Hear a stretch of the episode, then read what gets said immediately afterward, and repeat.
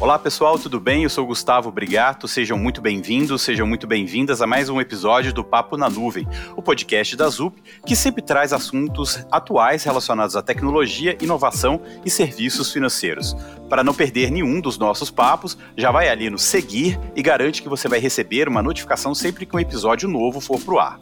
Para ficar bem com os amigos e com as amigas, você também pode clicar nas três bolinhas e compartilhar. Bora lá? O tema de hoje é o primeiro ano do Pix. Sim, o Pix está soprando velhinhas. Esse uh, método de transferência, de usar dinheiro, que já faz parte da vida do brasileiro. Né? Quem nunca se perguntou, aceita um Pix? Ou recebeu a pergunta, né? Você tem Pix? Qual a sua chave do Pix? Já são mais de 348 milhões de chaves cadastradas e mais de um bilhão de transações feitas com esse método de pagamento. Com ele, muitas pessoas já substituíram grande parte das transferências que eram feitas como TED ou DOC e agora estão usando o Pix. Mas essa forma de pagamento também chegou no varejo, passando a ser aceita em vendas por aplicativos, lojas físicas e também no e-commerce.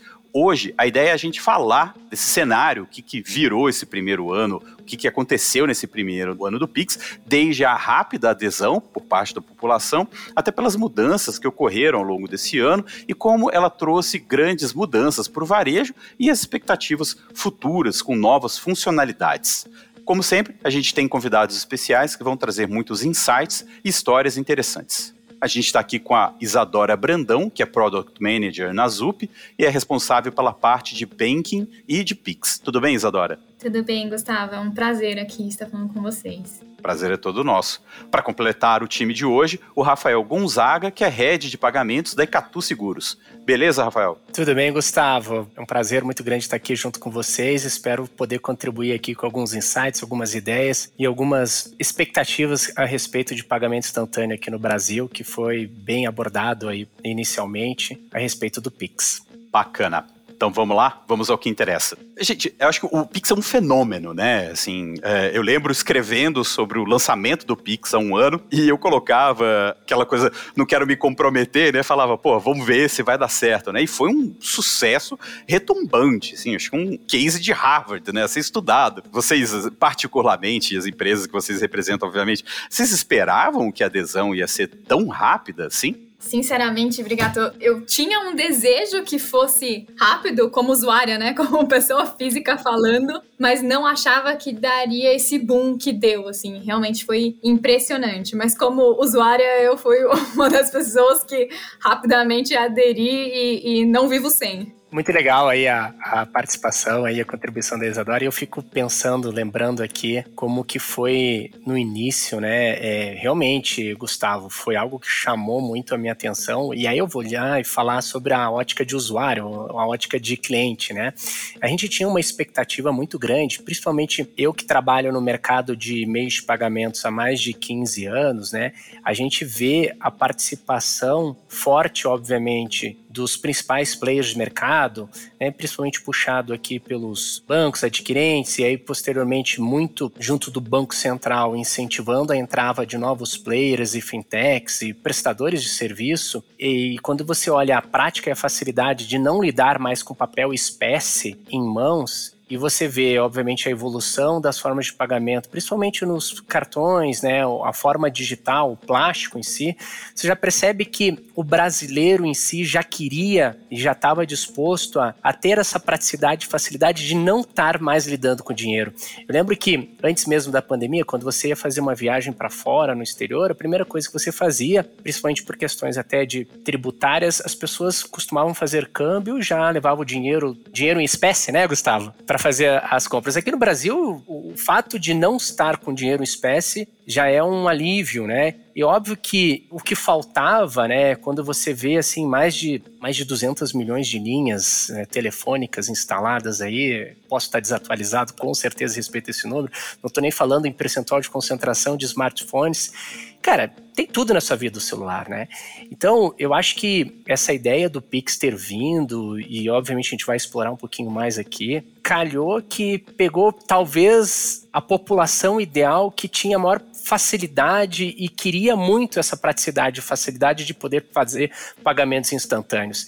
O fato de você não mais abrir carteira, tirar um dinheiro com uma nota alta, receber troco em moeda, você perde, né? Então, isso eu vejo com excelentes olhos, né? Então, quero depois contar um pouquinho mais de algumas histórias que eu vi, e aí olhando não só na ótica de cliente, pessoa física, mas também na ótica de os pequenos autônomos Gente, o que foi isso? A, a, revolução que a gente vê na praticidade, facilidade de pessoas que têm a sua banquinha, né, vende o seu produto, ou mesmo entregas digitais. O Pix calhou e eu não vou querer me estender muito mais aqui, mas eu, eu vejo com excelentes olhos. E não só foi sorte, eu acho que o brasileiro em si precisava de uma forma de pagamento fácil, assim, né? Então... Essa é até a minha próxima pergunta era exatamente essa. O que vocês acham que foram os fatores que ajudaram nisso? Quer dizer, foi um momento porque estava todo mundo em casa e tal. Às vezes eu vejo comentários, assim, as pessoas fazendo a mendicância online ali, né? O cara usa o Pix para, tipo, ah, minha família, não sei o quê. Os caras, as pessoas vão descobrindo várias formas de usar o negócio. Ou até mesmo aquele caso, né, Brigato, do casal que se separou e ele tava pedindo desculpa pra ela e mandava um Pix porque tava o WhatsApp bloqueado, tudo. Foi cômico. Eu acho que era o contrário, né? Era ela que tava tentando reatar e ele tinha bloqueado. Assim, enfim, mas eh, um bloqueou o outro em todas as redes. Ela achou é que era. Ela fazia transferência de um centavo para mandar recado para ele, né? Impressionante. Impressionante. Mas o que vocês acham, assim, da leitura de vocês? O que, que causou essa, esse fenômeno? Foi o momento de estar todo mundo trancado dentro de casa, então aí não podia ir, ir no caixa eletrônico pegar dinheiro? Foi realmente, a Rafael, você acha que é mais essa demanda reprimida aí de um novo método de, de transferência de dinheiro, de parar de pagar 10 reais por TED? Como é que, como é que vocês acham? Eu acho que é um, mix de tudo, né? É, óbvio, em pandemia as pessoas não queriam sair de casa. E também muito o ponto de higienizar as mãos, né? Então, pegar no cartão, colocar o cartão na máquina, digitar a senha, tem que ficar passando álcool em gel, ou pegar a moeda ali, ou dinheiro físico, né? Dinheiro em papel e moeda pode ser um dos pontos também. Mas eu acho que, além disso, é um mix do, do baixo custo ali, dele não ter que pagar uma TED, não ter que pagar um DOC, a simplicidade da experiência de fazer uma transferência com CPF, com e-mail, com telefone. É muito fácil, né? Isso muda completamente o jogo, né? Você teve a agência, conta, não sei o quê. Não, simplesmente lá bota o CPF, o número do celular e, e, e ele mesmo já puxa, né? Você não tem que aquela, ah, será que eu coloquei um dígito errado, não sei o quê. Tá na cabeça, né? Todo mundo sabe o seu próprio telefone, seu e-mail. Então, é muito simples, a experiência é boa, é barato, é seguro, é simples e o dinheiro cai na hora, né? Você não tem o que, ah, em uma hora cai essa TED. Não, é na hora, dois segundos, tá ali já, pronto. Eu, particularmente, assim, eu, eu vejo também, acho que o desenho da concepção do produto, da forma, eu confesso que não participei em grupos de trabalhos que foram conduzidos pelo regulador, né, o Banco Central, juntamente com diversas pessoas do segmento que contribuíram para como é que deveria ser essa melhor experiência, não tanto da parte da experiência da ótica do cliente, mas também da liquidação, do pagamento, os players, né? A questão de certa desintermediação da cadeia no sentido de facilitar o pagador direto para o recebedor e ter poucos cliques e poucos caminhos de chegar de A até B, A, pagador, B, o recebedor. Mas assim, se você for ver, Gustavo, pô, a gente, quando eu ia fazer uma transferência, eu te perguntava, olha quantas perguntas que eram feitas, né? Primeiro perguntava, vamos lá, para fazer uma TED, qual o seu nome, qual o seu CPF, qual o seu banco, qual a agência, qual o número do banco, o valor, senha, confirma. Né? Então aqui eu calculei aqui nas mãos oito passos, né? Sem contar o fato de você entrar no aplicativo, logar. E... Óbvio que o Pix tem nessa praticidade de você encurtar pelo menos desses oito, cinco porque você reduz somente para uma chave única com a identificação. Então você basicamente reduz para qual a sua chave Pix, e vamos usar o exemplo do e-mail, e aí se for um valor pré-definido, não precisa nem colocar o valor, porque de repente já está lá um QR Code estático lá, que for já o valor. Se for um QR Code dinâmico, né, perdão, é, vai ter um valor pré-definido anteriormente, você nem precisa mais digitar. Então você coloca depois a chave Pix, a sua senha e confirma. Então isso também o brasileiro gosta, né? Então eu percebo que as pessoas gostam de ter essa praticidade de fazer pagamento e dá uma sensação de leveza muito grande quando você paga para uma outra pessoa e você nem percebe uma tarifa sendo cobrada na sua conta. Eu lembro na semana prévia de novembro que o Banco Central fez um soft opening, virou um burburinho em grupos de WhatsApp que a gente tem aqui de as pessoas que trabalham com meios de pagamentos. Gente, vocês viram que o Banco Central já liberou antes da data oficial? Vamos fazer um Pix para testar para ver se a gente está na base elegível? Que eu fiquei recebendo de um centavo e dez centavos que eu não consegui conciliar depois foi uma brincadeira. Porque foi uma alegria, assim, de ver as pessoas percebendo: olha, eu vou conseguir viabilizar produtos e experiências que antes as formas de pagamentos que foram muito bem sucedidas e permanecem não me possibilitariam. Então assim, pra gente foi algo muito satisfatório assim na ótica de quem tá olhando e vê isso 24 horas por dia, né, sete dias por semana uhum. devido aos excessos. Eu acho que é com muito, muito sucesso mesmo, eu acho que é muito bacana. Você comentando isso, quer dizer, quem tá envolvido com o mundo de cripto também, né? Pô, Bitcoin, é, você faz uma transação ali, é na hora, né? E é 24 horas. Então, porque não, não, não tinha por que você ainda ficar com o TED que demora 15 minutos ou com o DOC que demora um dia. Eu sempre tive brigas com minha esposa quando ela ia fazer uma transferência para mim, ela fazia DOC. Para que, que você fez DOC? Ela, ah, nem vi, nem sei. E o Pix, todo mundo adotou assim, tipo, é Pix, é só o Pix, né? É engraçado isso, como. Quer dizer, engraçado não. Quando uma coisa é fácil de usar, como as pessoas pegam rápido, né? E tomam aquilo para si. Então, é o melhor, para quem desenvolve um produto, é o melhor, a melhor resposta, né? Eu lembro, o Gustavo, que em dezembro do ano passado, logo depois que foi implantado o Pix, é óbvio que estava muito claro, e até você vê pelos próprios dados do Banco Central, o pagamento peer-to-peer, -peer, que é a principal concentração de pagamento entre pessoas, a praticidade a facilidade não precisou vender muito para o brasileiro pegar isso facinho. Mas eu tava querendo era sair nas ruas, mesmo é, a gente estava naquele período de pandemia ainda, obviamente hoje a gente também, mas devido ao afastamento, distanciamento social, eu queria ver o comércio, eu queria ver o varejo, eu queria saber como é que funcionaria isso na prática. Eu sempre faço a feira livre aqui em casa de final de semana e eu fui numa feira despretensiosamente, é onde a gente tem aqui banca de ovos, né? Tem uma senhora muito simpática que é a dona Cristina. E aí, quando eu passei, eu sempre compro aqui produtos da banca dela. Ela trabalha, é uma senhora descendente oriental, ela e o seu marido. E aí, na cara, quando eu cheguei, na tela dela, eu não acreditei. Simplesmente tinha a imagem de um QR Code aceito Pix em dezembro. tipo, três semanas depois que o Pix tinha sido lançado, eu falei assim: Dona Cristina, pelo amor de Deus, deixa eu tirar uma foto, isso aqui que é sensação. A senhora é a materialização do que um dia imaginava ia ter o Pix, olhando, obviamente, do que todo mundo vendia lá da China, né? Do QR Code, praticidade, do que? É a praticidade das pessoas identificar uma forma de pagamento, não ter mais troca de dinheiro em espécie, né? E o recebimento automático, né? E ela conseguiu, gente, ela é uma pessoa profissional autônoma, né, que trabalha no dia a dia, sabe da dificuldade que é lidar com dinheiro em espécie, produtos e atendimento do cliente, e aí vai um pouco com o que a Isadora comentou no início, né, as pessoas tinham um pouco de receio de lidar com cartão físico, né, tanto que a aproximação do cartão também explodiu, né, pagamentos por NFC, mas o dinheiro, tirar o dinheiro, facilitou muito a vida. E, cara, e assim, reverberou, foi muito legal, foi até algo que na época eu acabei compartilhando em minhas outras redes sociais e ela foi o maior sucesso, assim. Foi muito bacana. Eu acho que eu lembro dessa imagem, tá? Você lembra? Eu acho que sim, porque foi, foi algo muito que a gente esperava também. Acho que o mercado inteiro, né, que estava implementando isso, que teve um trabalho gigantesco, ver aquela imagem assim, gente, é isso. É isso que é significa o Pix, né? A imagem diz mais que mil palavras. É, não, que legal, curioso, curioso, realmente. Agora, é, quer dizer, a gente falou aí no começo do número de, de chaves, né?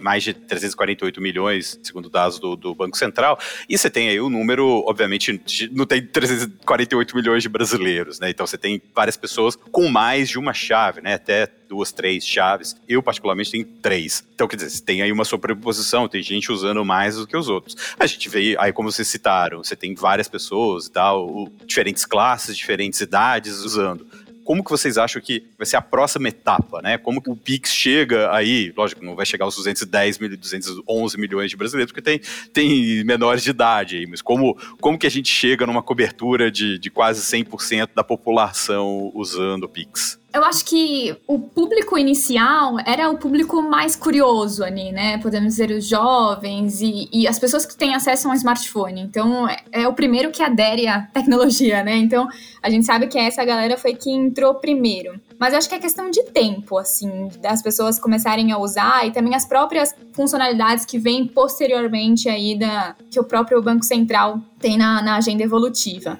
Sei lá, eu pego o exemplo a minha avó, né? A minha avó tem 80 anos e ela super aderiu ao Pix, mas ela é uma senhora que é, tem um smartphone, tem o TikTok dela, tem o Instagram, então é super antenada ali. Então, é, é, ela, óbvio, no primeiro momento ela, não, já vou fazer um Pix aqui. Eu, Nossa, você sabe o que é Pix? Ela, lógico que eu sei. Qual? É sensacional. Então, óbvio que o primeiro momento foi para essa galera que já estava ali antenada, descobrindo, avaliando, vendo redes sociais, muita especulação, né? Também saiu na mídia e também no, no YouTube e tudo mais. Mas eu acho que é questão de, de tempo mesmo. A agenda evolutiva do Pix é gigantesca. Agora já vem o Pix Saque Troco, que vai possibilitar você sacar um dinheiro ali ou fazer um pagamento a mais e receber o dinheiro físico para quem precisa estar tá com o papel moeda ali na mão. Pix Cobrança, Pix Garantido. São muitas coisas que vêm pela frente aqui pelo Banco Central que vai evoluir, vai ganhar mais pessoas, né? Trazer outros públicos para essa modalidade. E os números é, assustam qualquer expectativa do próprio Banco Central do mercado quando você vê esses números de 340 milhões de chaves, né?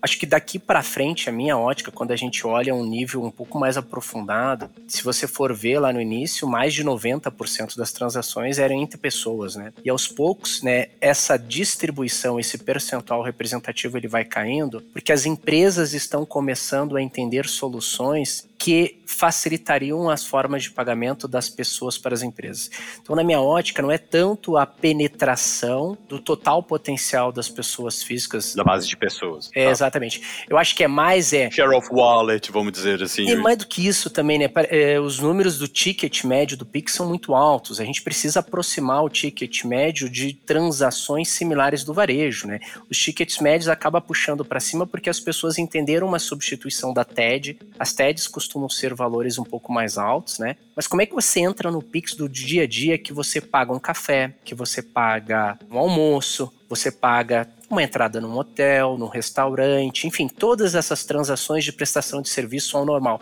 O e-commerce já é, vamos ver agora com Black Friday, né, como é que vai ser a evolução aqui em novembro, né, e a, obviamente a participação do Pix, né, nessa data tão importante para o comércio online mas eu queria era tentar entender mais é, serviços que hoje as pessoas estão acostumadas a utilizar dinheiro em espécie, principalmente, para migrar para a Pix. Então acho que eu vejo um pouco desse lado. Essa parte do, do e-commerce, o Pix já substituiu o boleto, né? Quando você vai comprar alguma coisa que precisa pagar com boleto, a gente já viu que o Pix já deu uma bela substituída pela transação em tempo real. E o próprio varejo, a gente já recebeu alguns feedbacks aqui que foi a melhor coisa, né? Porque eles tinham que separar o produto e aí o cara não pagava o boleto, desistia. E com o Pix já é na hora, já paga, já envia, já tudo pronto. Por varejo é uma mão na roda, né? Porque tem coisa, questão da compensação, pedir boleto era, era um transtorno, né? Exato. Mais do que isso também, né? Não segurar produto na prateleira devido ao boleto ser liquidado só no dia útil, né, Gustavo? Então tem um pouco disso também. Então a gente vai perder essa jabuticaba do boleto? Será? É o fim dos boletos? Olha, fim, fim eu não digo, tá? Porque, né, quando a gente fala que o, o, o fim do papel moeda estava próximo, eu, eu, vejo mais o fim do cartão do que o fim do papel moeda. Então o fim do boleto também não acho que seja tão próximo assim. Mas vai diminuir bastante, eu, eu acredito que sim. É, eu vejo assim que o boleto, ele, se ele tem essa carinha com uma identificação que parece bastante antiga, mas as pessoas reconhecem e vê nele, né? Então você vê sempre o logo do banco, você vê, né, a classificação do devedor sacado, enfim, todas as informações detalhadas, o código de barra. Tem alguma explicação para ele ser dessa cara e funciona, né? A verdade que eu entendo é, tem visto soluções de boleto híbrido com Pix para você tentar fazer um teste AB dentro de uma mesma folha de impressão e tentar condicionar se aquela pessoa está disposta a fazer uma migração da experiência de pagamento que ele capturava uma linha, que é o código de barra, né, para um algo quadrado, né, retangular, pode-se dizer assim, que é do Pix veremos, né? Eu acho que os números acabam dizendo por si só, e eu acho que é bacana, a gente percebe uma certa substituição, como a Isadora comentou. Mas vamos ver aqui para todo mundo se isso de fato nos sistemas legados das empresas, eles conseguirão fazer esse tipo de alteração e acompanhamento de que você está acostumado a fazer uma troca via arquivo, com conciliação bancária no dia seguinte, agora fazer tudo automático. Né? Acho que tem vários desafios que têm que ser feitos. Incrivelmente, no primeiro ano, o Pix já se pagou pela ótica do projeto em si. É óbvio que o que se espera daqui para frente tem bastante oportunidade em todos os lados. Até a Isadora comentou um pouco sobre se, essa, essa questão do, do Pix das novas funcionalidades, né? A gente até entrou brevemente nisso. Quer dizer, ele começa como um meio de pagamento, né? O pagamento instantâneo ali, mas tem diversas, diversas outras modalidades, né? Pagamento parcelado, o agendamento, e até, já se falou até no Pix internacional, né? Para você fazer eh, remessas de, de dinheiro. Quem de vocês dois quer fazer essa listagem e o que, que são essas expectativas para essas novas modalidades, né? E a Isadora já colocou a provocação também aí de é mais fácil o Pix acabar com o cartão vocês enxergam esse momento? Por exemplo, eu só faço compra no cartão por conta de programa de milhagem. Eventualmente a gente vai ter, talvez, milhagem no Pix também. Vocês enxergam esse tipo de evolução? É uma provocação boa, né, Gustavo? Gosto. É. Bem legal. Eu acredito que sim, tá? E aí, opinião, Isadora, pessoa física aqui falando como uma consumidora. O benefício do cartão realmente hoje, óbvio, além do crédito, né, e do parcelado, é a questão do, dos pontos. A partir do momento que a gente tem o Pix garantido, que é isso, né? Você poder pagar em parcelas, não ter que ter aquele dinheiro ali na hora que o, o Pix hoje exige. Vai que o seu banco, a sua fintech, ou sei lá onde você tem essas chaves, te ofereça algum benefício, um programa de milhagens ou outro programa que te faça interesse, eu vejo que os cartões têm alguns algumas preocupações aí no futuro. algumas dores de cabeça para tentar resolver, né? Eu acho que eu poderia contribuir aqui, Gustavo. Eu acho que uma visão prática teoricamente mais simples que poderia ter uma evolução Pix é o débito automático recorrente na conta do cliente, né? Então, assim, eu sei que tem uma agenda futura de evolução do Pix, mas, por exemplo, eu vejo assim, nichos que trabalham com assinatura e pagamentos recorrentes sofrem muito com pagamentos que você não consegue finalizar a transação da experiência no mesmo ato da contratação. Então veja assim, você vai lá, faz uma assinatura de uma empresa de streaming e aí você quer ter o lançamento automático na sua conta corrente. E aí, hoje, você tem que, em algumas circunstâncias, depende da experiência, você até coloca os seus dados da sua conta, agência e banco, mas você não finaliza naquele momento a experiência completa de transação. E na ótica do merchan, na ótica de quem está vendendo, é terrível, porque você não consegue ter a certeza do recebimento. E aí tem que passar ainda por um envio de um e-mail para o cliente fazer a aceitação, ou um push do aplicativo do celular do cliente para poder fazer por troca de arquivos que os bancos fazem. Então, assim, para mim, um cenário muito provável que vai ter muitas empresas que vão querer evoluir para isso é como como que eu posso evoluir para o débito automático via Pix numa autorização única? Então, isso é uma experiência que eu vejo como próximo passo super positiva. Ah, legal. Não, e eu, eu vejo um, um, uma coisa interessante também, que é uma coisa que já foi muito discutida, já tentada no passado no, no mundo do jornalismo, da mídia, que é o micropagamento, né? A, a microtransação ali. Você fazer uma compra, sei lá, pagar uma notícia, tem um movimento de, de fechar os sites, né? De fazer sites por assinatura, você pagar uma notícia ali, um real, um dólar, dois reais, não compensava, porque o custo da transação era muito alto, né? E é muita fricção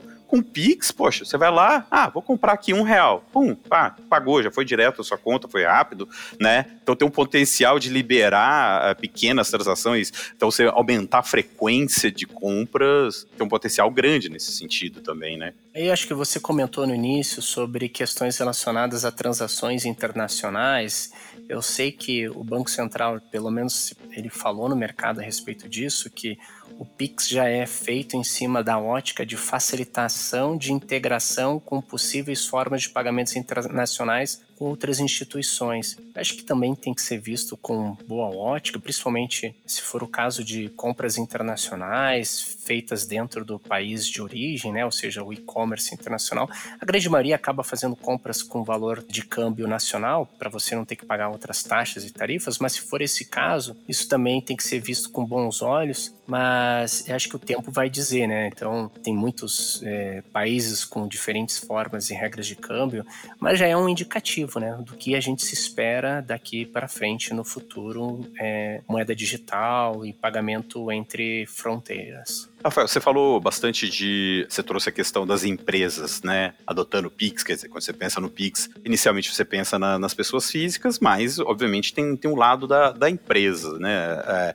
até a é, Isadora também, acho que você pode comentar sobre isso. Quais são as barreiras que vocês enxergam para as empresas adotarem onde está a fricção, é a questão dos sistemas não estarem adaptados, a questão de, de pensar modelos mesmo, o que, que isso pode mudar? Quer dizer, você tem o varejo, obviamente, que é uma, a ponta mais clara, que a gente já discutiu, mas tem também toda a questão de, de planejamento financeiro, de fluxo de caixa ali da, das empresas, né, de compra, venda de matéria-prima, de produtos e tal, o que, que, isso pode gerar, assim, na, na cadeia mesmo, né, de fornecimento e da atuação das empresas. É, isso aí tá muito claro para mim, assim, principalmente quando eu olho na ótica de potencial cliente, na, olhando a empresa, né, o que, que a gente vê, assim, é de fato um ganho de eficiência muito grande, né, Boletos a gente tinha situações que, dependendo do prazo de liquidação, porque sempre emitia um boleto para daqui para frente, você podia ter boletos entre liquidação de D mais 1, D2 até D15, conforme prazo de vencimento. O Pix vindo, né, você já tem uma liquidação imediata, então isso facilita muito o caixa da empresa. Ele potencializa também produtos que antes dependendo do tipo de ticket que você tinha, boletos poderiam tornar um tipo de transação e contratação é, impossível. Então, por exemplo, a gente tem produtos com tickets médios baixos, até de 10, 15, 20 reais de, de produtos que um boleto que tem um custo muito mais alto, até de liquidação, registro, impressão, que inviabilizaria a margem de alguns serviços. Então, acho que é na questão da ótica do cliente, né? Não estou olhando na ótica da empresa. É como é que as empresas conseguem colocar de pé produtos e funcionalidades que antes o meio de cobrança era um empecilho. Então, de fato, também olhando sobre a questão estrutural, tem muitas empresas que estão acostumadas a trabalhar com uma forma de liquidação com BET, assim, o retorno bancário com D mais um, também tem que atualizar os seus sistemas legados e as formas de captura para poder estar tá preparada sobre isso. Então, assim, tem todo um ecossistema, que poderia se dizer, não somente na ótica da ponta que captura e arrecada, mas é na ótica de dentro de casa, como que você atualiza o sistema para reconhecer e dar baixa, porque não adianta você receber em D0 e você falar para o seu cliente que o produto foi contratado só em D1 ou D2. Então tem que se casar e realmente mostrar a experiência completa que o cliente está querendo. Então, assim, acho que numa visão muito apta, Gustavo, é a minha percepção que eu vejo aqui sobre a ótica das dores das empresas nesse sentido. Nossa, concordo 100%, Rafa. Um ponto é, é isso, né? São serviços agregados que tá ali além da transação, a conciliação disso, o controle dessa entrada, dessa saída. É algo que, de fato, o varejo vai ter que se adaptar para essa realidade. Mas os benefícios é, são gigantescos, né? Ali para eles é receber o dinheiro na hora, né? Não tem que ficar esperando os 30 dias do cartão e o parcelado a 30 dias a cada parcela. Então, isso já é ótimo. As taxas ali das máquinas, as taxas do e-commerce também já diminuem, né? E a experiência para o cliente final, né? Para ele é tão simples o pagamento que a experiência da compra é mais rápida, né? Diminui a fricção total de ter que digitar, sei lá, o CVV do cartão. Quem vai lá buscar o CVV do cartão, abrir o app do, do banco e tudo, diminui a fricção. É mais barato, é na hora, é, é questão de adaptar mesmo o controle de caixa, conciliação financeira e tudo mais, para isso ganhar mais esse, esse mercado do varejo, das PJs em si. Você falando isso, é assim, eu acho o Pix é muito mais eficiente do que o. Eu, particularmente, como usuário, né? Também eu acho o Pix muito mais eficiente do que o QR Code. Porque o QR Code você tinha que. Às vezes você pode fazer QR Code com Pix e tal, mas sempre achei isso um estorvo. Você chega no caixa, aí tem lá a plaquinha do QR Code. Você tem que pegar o celular, abrir o aplicativo, tirar a foto do QR Code, aí para fazer o débito, sei o quê. Pô, já peguei meu cartão, minha aproximação ali, já fiz, já tô indo embora. Enquanto uh, se eu tentar com o QR Code, já, ainda tô ali parado, né? Tudo depende, né, do tipo de transação para aquele momento, né? Tem alguns estabelecimentos que o cartão realmente é mais rápido, tem outros que vai ser o Pix. Então, é, é vai da adaptação ali, da fricção que quer colocar, né? Que nem tem aquelas histórias das farmácias que, que tem aqueles produtos na fila, né? Eles servem justamente para você que tá ali esperando pegar mais uma bolachinha, pegar mais um não sei o quê, um remédio de dor de cabeça que faltou. É, serve para isso, né? Senão já teria pago ali na hora, já teria saído. Vai depender da experiência que, que o lojista vai querer colocar ali. Eu também vejo assim, o Gustavo Isadora, o Pix ele tem possibilitado otimizar algumas funções que antes você tinha que passar por duas ou mais experiências, né, ou fases para finalizar uma contratação de um, de um pagamento. Então, por exemplo, existem produtos que são algumas empresas, obviamente, extremamente reguladas por uma forma de validação, confirmação, consentimento. Então você precisa ter a certeza que aquela pessoa contratou aquele produto. Então às vezes você tinha que ter uma assinatura de um documento ou às vezes você tinha uma assinatura digital enviada por um e-mail, então você tinha que sair da sua experiência logada no seu front-end para então voltar para a sua experiência do seu e-mail e fazer uma assinatura. O que a gente tem visto é iniciativas de que através de um pagamento via Pix, pelo fato do DICT, né, que é onde o Banco Central registra as chaves Pix e tem a concentração da identificação do usuário de que aquela chave pertence àquele cliente, e como já tem uma identificação prévia do pagamento do Pix pelo aplicativo do banco, você consegue otimizar a contratação, assinatura e pagamento numa experiência única. Claro que para isso acontecer, precisa estar tá muito bem definido e construído pelo time que é responsável pela construção do produto, juntamente com o respaldo legal de que você está fazendo aquela assinatura e contratação do produto, que o pagamento acaba sendo tão transparente com o mínimo atrito possível que você acaba nem percebendo que realizou o pagamento. Então acho que essa é a beleza do Pix, que é possibilitar serviços que antes você tinha várias outras etapas para serem feitas. E a gente está só no começo, tá?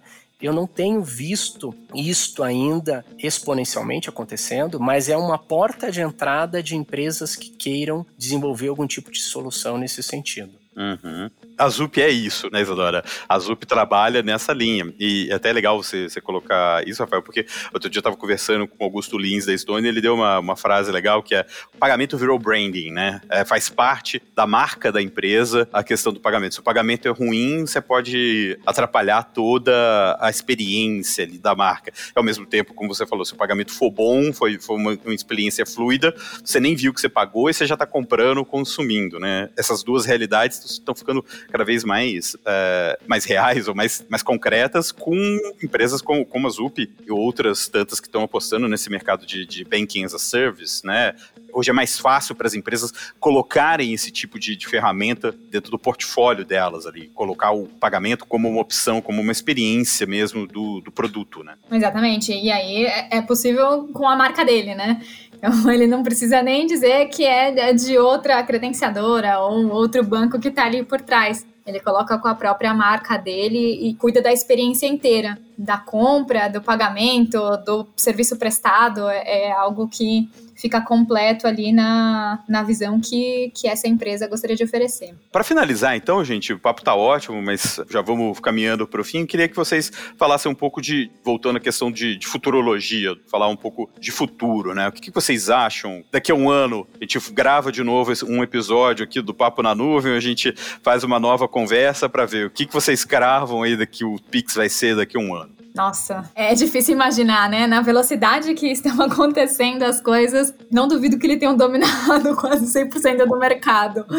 Mas algo que também está aí na porta é o Open Banking, né? O Open Banking já começou, em breve vai também começar as transações de Pix dentro do Open Banking, já iniciar a transação fora do seu banco emissor, algo que também já vai dar uma mexida no mercado esse ponto que, que o Rafa trouxe do débito em conta tá na agenda do, do Bacen, no primeiro TRI aí do, de 2022. Acho que também vai dar uma bela mexida eu vejo como, como um grande potencial de crescimento e, e, de fato, despertar em outros serviços agregados, né? Não só a transação, mas esses pontos que a gente falou de necessidade do varejo, né? Eu acho que é, é aí que a gente vai ver a, o boom ali para ganhar outros mercados, outros públicos e também a questão de tempo, né? É, é um negócio que acabou de lançar. Aí existem também várias notícias aleatórias de golpe do Pix. Então, é, é uma questão de tempo para gerar uma confiança, gerar serviços agregados e a própria agenda evolutiva.